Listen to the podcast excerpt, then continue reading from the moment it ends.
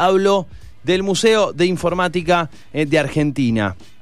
Que eh, esto es eh, otro, otro dato a tener en cuenta, como para entender la magnitud, la importancia de este lugar y el patrimonio de este lugar. Es el segundo más grande luego del Museo de, de Silicon Valley.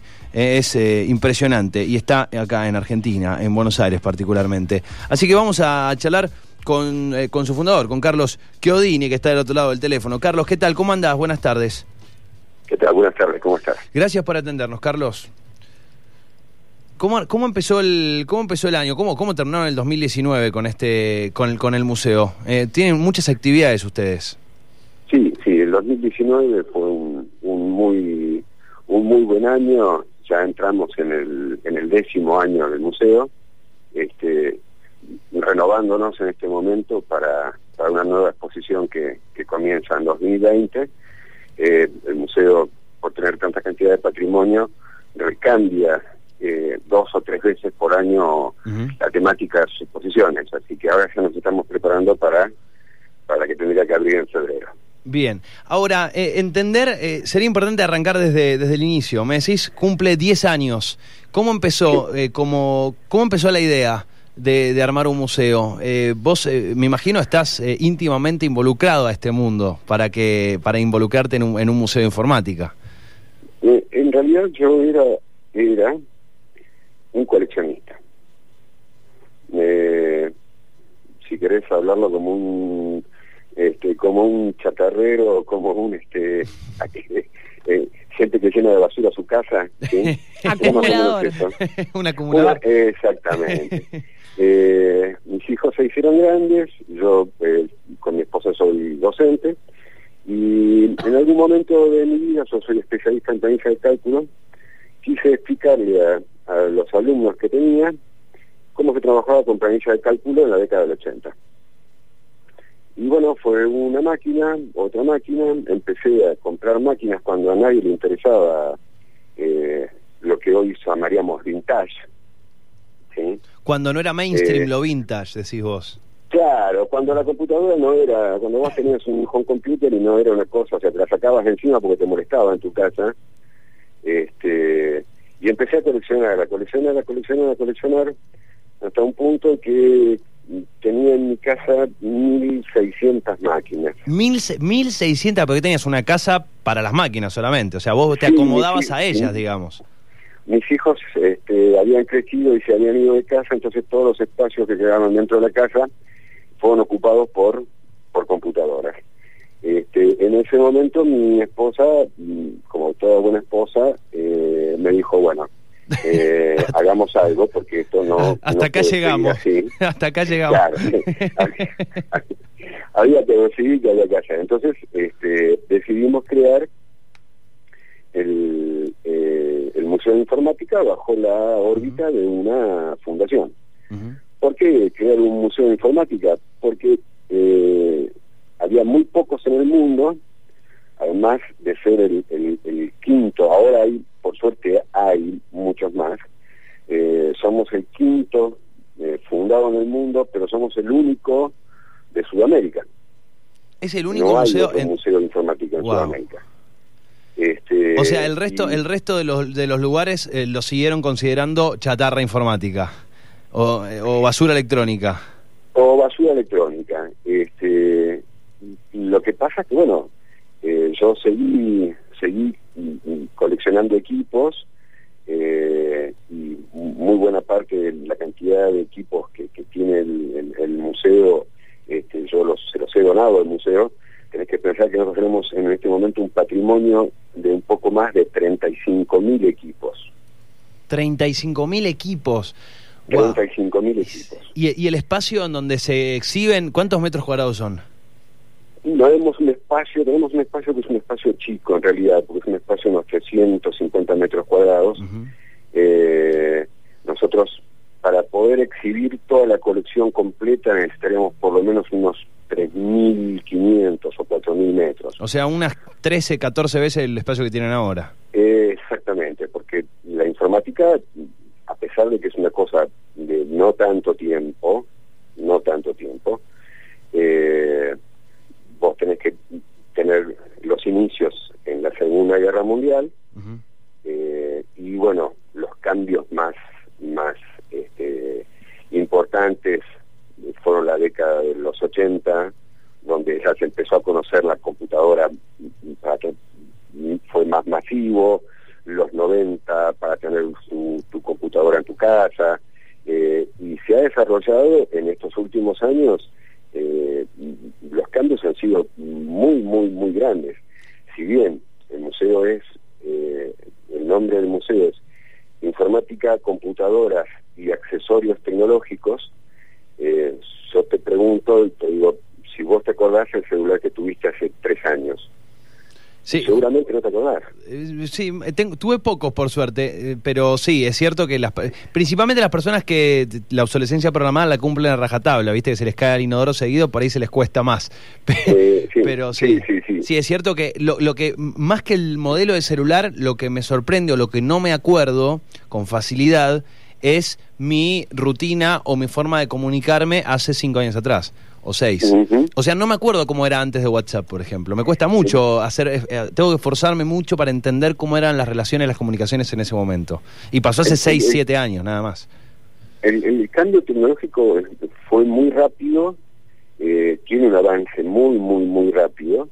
Y bueno, lo que el museo intenta intenta mostrarte era, bueno, cómo, cómo fue la evolución de, de, este, de este cambio tecnológico de gigantescas máquinas de 18 metros de largo. Nosotros tenemos una, una máquina que, que fue, tenemos una réplica de la máquina que fue la primera máquina con la que se queda la carrera de, lo que sería un ingeniero en informática, este, que en aquel momento se llamaba computador científico.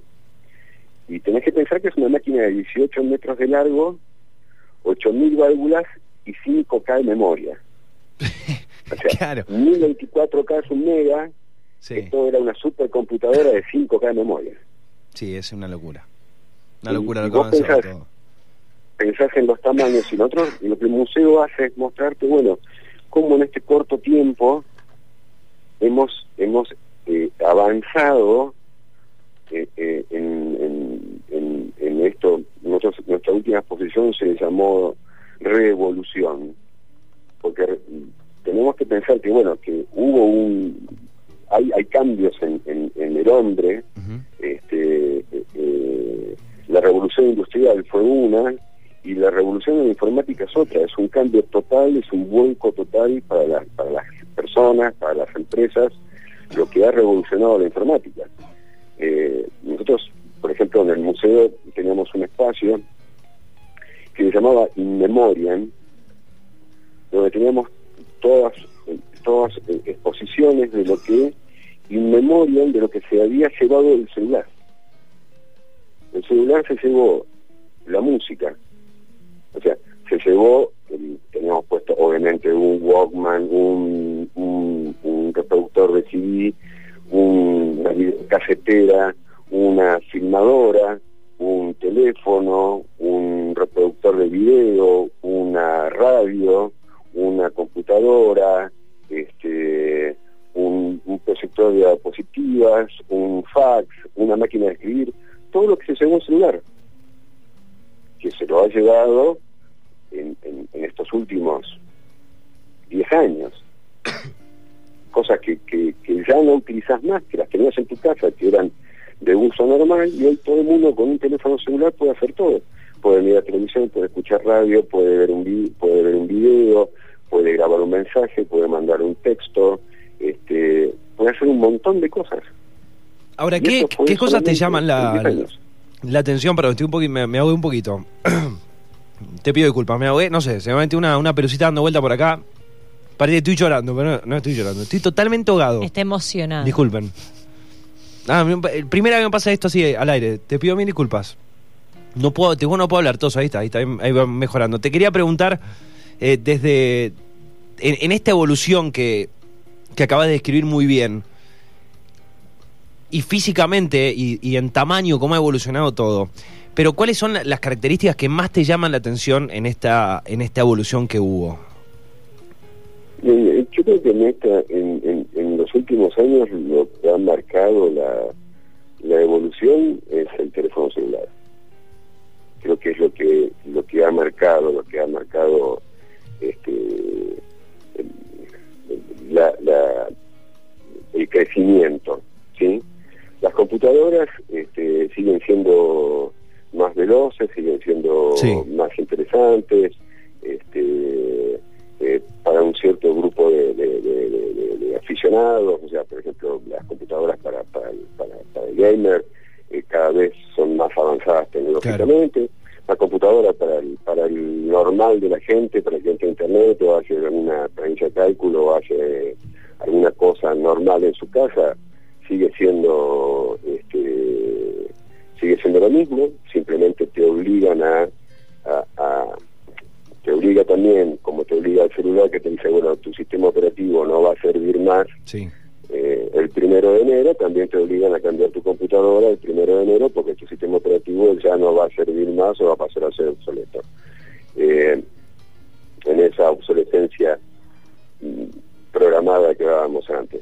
creo que el, celular es, es, el que ha hecho el, el, gran cambio. Está el, Hay, hay, una hay una imagen, un video, un GIF que es, eh, está buenísimo porque te muestran como una un escritorio en, en los 70, 80 eh, con todas las cosas, ¿no? Con el anotador, eh, esto, lo otro, el la, tabla de corcho para poner las anotaciones, el lapicero con un montón de cosas, esto, lo otro. Bueno, empiezan a aparecer algunos aparatos, empieza y aparece la computadora y empiezan a, desaparecer las cosas arriba del escritorio. Bueno, después el celular termina reemplazando la computadora y queda no queda nada en el escritorio. Todo lo que antes necesitábamos, no sé, 20, 30 cosas distintas, elementos distintos, hoy la tenemos todas ahí adentro.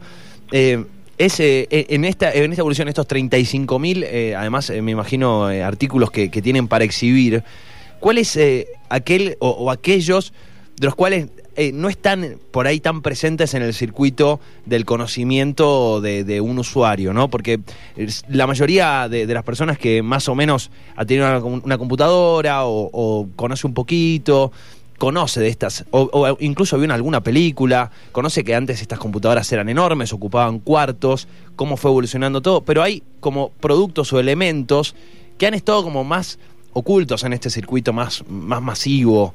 Eh, me imagino que tienen varios de esos. vos, fuera del aire me mencionabas una, una, una tablet, ¿no? Una tablet me este, mencionaste vos, eh, fuera del aire, una tablet de, de hace muchos, muchos años.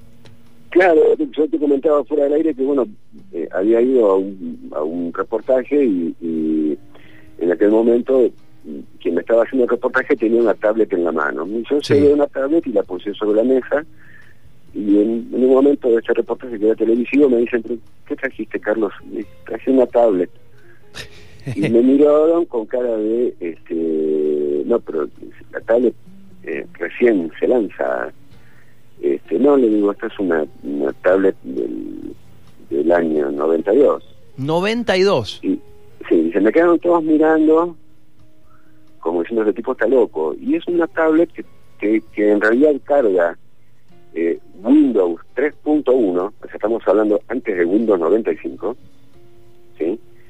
Windows 3.1 Fontaine, tenés tu lapicito para poder dibujar y hacer todo, lo único que en vez de hacerlo en colores, lo haces en una pantallita de cristal verdosa, no tenés colores para hacerlo, este, que fue una idea que después, bueno, Jobs se la sacó como la Newton y, este, y, eh, Microsoft quiso hacer en algún momento su tablet, bueno, la historia fue avanzando, pero las cosas ya estaban inventadas hace, desde hace mucho tiempo, lo que pasa es que no tal vez no fue el momento exacto de lanzarlas.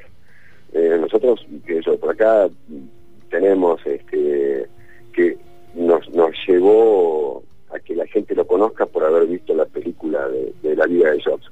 Nosotros tenemos dos Apple que eh, lo que más, lo más interesante de, tener es eh, tener los grandes errores de la informática. Claro porque en los errores de la informática se tira todo, o sea, eso es lo que no vas a encontrar.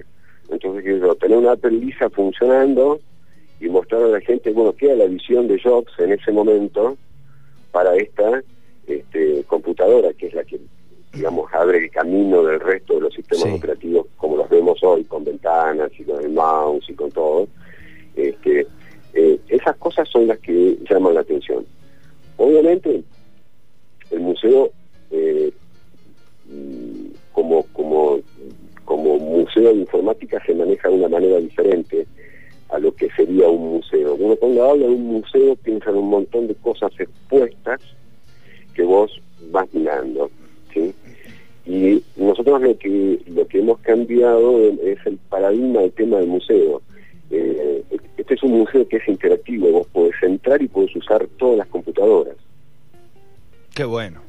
bueno, me imagino, para, para un pibe de 12, 13 años meterse en, en una de estas computadoras de hace 20, 25, 30. Es que, es que no, te digo una cosa, no es solamente para un chico de 12 o, o, o- o 13 años.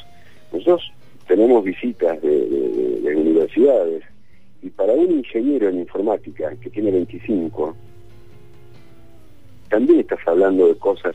No te olvides que un ingeniero de informática que tiene 25 años, ¿sí? nació en el 95 Claro. y pudo usar una computadora como tenía 8 años o 9. Sí, en los dos, En pone el 2000, 2003, en el 2004. 2003, Sí. ¿sí? Este, donde ya tenías, eh, por decir por decirte algo, tenías este Windows XP.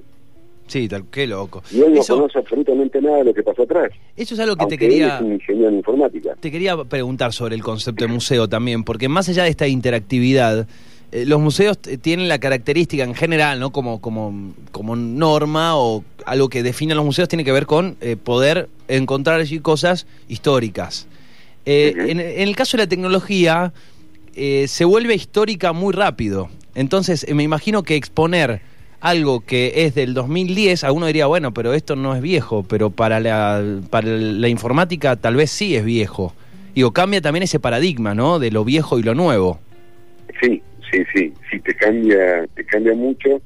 Vos a veces exponés cosas que tienen 10 años y vos, vos vas viendo la reacción de la gente. Uy, yo me acuerdo que ese es esa computadora o ese teléfono o este aparato lo, tu- lo tuve y lo pagué un montón de plata y lo usé Sí. poco porque después lo Sí. cambiaron por otro diferente. Tal cual. Y son cosas de 10 años. Tal cual, ese, Este- o el, el Movicom, por ejemplo, el ladrillote ese. ¿Qué me contás? ¿Cuánto salía? ¿Cuánto salía el aparato ese? Lo que salía a hablar por teléfono en ese aparato, además. Lo que pagabas de servicio. Yo te cuento un detalle. Yo tuve la, la línea 0017. O sea, la línea número 17 de Movicom. wow. La pagamos con Sí. mi socio 16 mil dólares. Wow. Año más o menos. Y 80 y pico. habrá sido 80 y sí, fines 87, Sí. por ahí. 16 mil dólares. Mamá. Sí. Eh, que era no un montón de guita, era un montonazo de plata. Sí, sí. Pero ¿sabés qué hacíamos con mi socio? Yo me iba a las reuniones y me llevaba el- la valija esta colgada. Claro. Y yo le decía, yo entro a las 4 de la reunión, vos 4 y cuarto llamame por teléfono. Entonces 4 y cuarto, en el medio de una sala de reunión, sonaba el teléfono. Yo decía, perdón. Atendía el teléfono y decía, no te puedo atender ahora, te hablo después, y colgaba. Pedía disculpas y seguía con mi reunión. Cuando terminaba la reunión, todos los que estaban sentados alrededor mío me decían, señor, no nos permite ver el teléfono.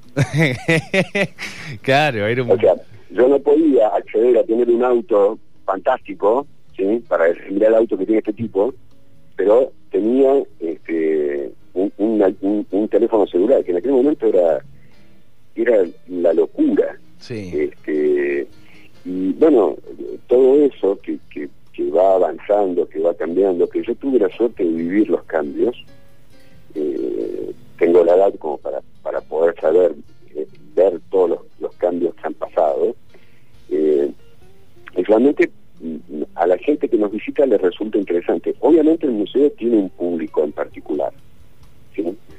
Eh, tiene un, público, tiene un- un- una gran asistencia de, mujeres, tiene un público muy variado en edades, donde vienen los los abuelos este, con los nietos o los padres con los hijos. eh, entonces también nos, nos alegra mucho la diversidad de, de, edades que vienen a visitar el museo. Y bueno, hay exposiciones que son más eh, eh, participativas, por ejemplo, nosotros tuvimos hasta mitad de años una exposición sobre videojuegos. Te imaginas que esto era un hervidero, porque tenía desde el, desde el primer Pong hasta la realidad virtual. Y esto hace que el, padre le enseña, el padre no, el abuelo le enseña al nieto lo que es un Pong. Tal cual. Y el, nieto, le pone el, el abuelo le pone el casco, le pone el casco al abuelo de realidad virtual. Claro. Y, te lo digo desde el lado del abuelo, ¿eh? ¿Qué, te lo digo al lado del abuelo, porque yo le explicaba a mi nieto, bueno, cómo funcionaba un PON y, y, mi nieto, que es chiquito, decía, bueno, pero abuelo, mira, vamos a la realidad virtual que te muestro cómo es la realidad virtual. Chao, listo. Y eso, eso pasa acá dentro del museo, por suerte. Eh, bueno, es eh, decime la, obviamente se puede googlear esto, pero siempre está bueno. ¿En qué en qué zona de Buenos Aires queda? ¿Cómo, es el tema de los horarios? Si hay algún, algún mendocino que se da, vueltas por Buenos Aires, ya sea por laburo o por disfrute y, pasa por el museo a, visitarlo. Bien. Nosotros estamos en, en, la zona de retiro. Estamos a 50 metros de Plaza San Martín. Estamos en Marcelo T. de Alvear 740, que es entre Esmeralda y Maipú de, de Plaza San Martín de Retiro estamos a media cuadra. Eh, ahora el museo está cerrado porque está preparando su nueva exposición. Bien. Que estimamos que va a estar terminada para mediados del mes de febrero. Eh, los horarios del museo por lo pronto son los eh, viernes y los sábados de 16 a 20 horas. Te adelanto qué es lo que vamos a, poner este año. Va a ser una, una exposición sobre eh, seguridad informática y espionaje. Uh, qué bueno. Me encanta el tema, además. hay mucho. Y hay mucho, sí, hay muchísimo. Eh, me, otra de las cosas que me expresaste, y, lo tiro así, y, seguramente tendremos la oportunidad de seguir charlándolo eh, en, una, en una segunda charla, eh, tiene que ver con, con tu deseo de, darle la oportunidad a otros lugares de llevar el museo, como Mendoza, por ejemplo. La, la, idea de, este museo fue siempre el, tema de ser federal. Eh, nosotros eh, estamos en, estamos en Buenos Aires, Buenos Aires, a pesar de ser, o sea, capital federal, a pesar de ser un lugar muy pequeño, eh, acá tenemos 174 museos, ¿sí? que es casi una locura para el espacio tan pequeño que tiene Capital Federal. Eh, siempre nosotros mm, eh, buscamos la manera de poder interactuar con las provincias y decir, bueno, el Museo de Informática está en, en otras provincias donde tiene exposiciones que se puedan ir recambiando o mudar el museo a alguna provincia, ¿sí? eso no nos afectaría en nada, este, el tema de, mudar parte o todo el museo, como para poder eh, eh, darle también al resto de Argentina la, la, la, oportunidad de poder conocer todos los equipos que tenemos. O sea, eso es una cosa que nosotros añoramos, lo que pasa que, bueno, a veces es complicado eh, tener los contactos con con, con, los gobernadores de las provincias. es voluntad, ¿no? voluntad política, eh, son dos palabritas, voluntad política. Eh, sí, es, el, tema es la voluntad política y a veces, este, como todas estas cosas se rigen por, por, por los tiempos políticos, a veces se, se, se hacen demasiado este, demasiado dulce de leche. Sí, muy laxo. Demasiado Muy laxo, muy laxo se hace a veces. Eh, los plazos, ¿no? Me imagino. Bueno, Carlos, eh, Un, placer, ojalá que, ojalá que pueda eh, parte o, el museo pueda visitar Mendoza o pueda venirse para Mendoza, ¿por qué no? Si está la idea eh, y están las voluntades y bueno, eh, obviamente los mejores deseos para que se sigan exponiendo, para que siga aumentando el público, siga continúe con esa diversidad y felicitaciones por pasar, por transformar eso que decías que era un, un, vicio de, acumula, de acumulador en, en un patrimonio histórico abierto a la comunidad. Bueno, muchas gracias a ustedes por, por, esta nota. Y bueno, si alguien este, de Mendoza está escuchando, eh, amo Mendoza, así que no tengo ningún problema en mudar, mudar todo el museo para Mendoza. Muy bien. Un abrazo grande, Carlos. Que tengas buenas tardes. Un abrazo, gracias. Hasta luego. Bueno, lo escuchaban a Carlos Chiodini.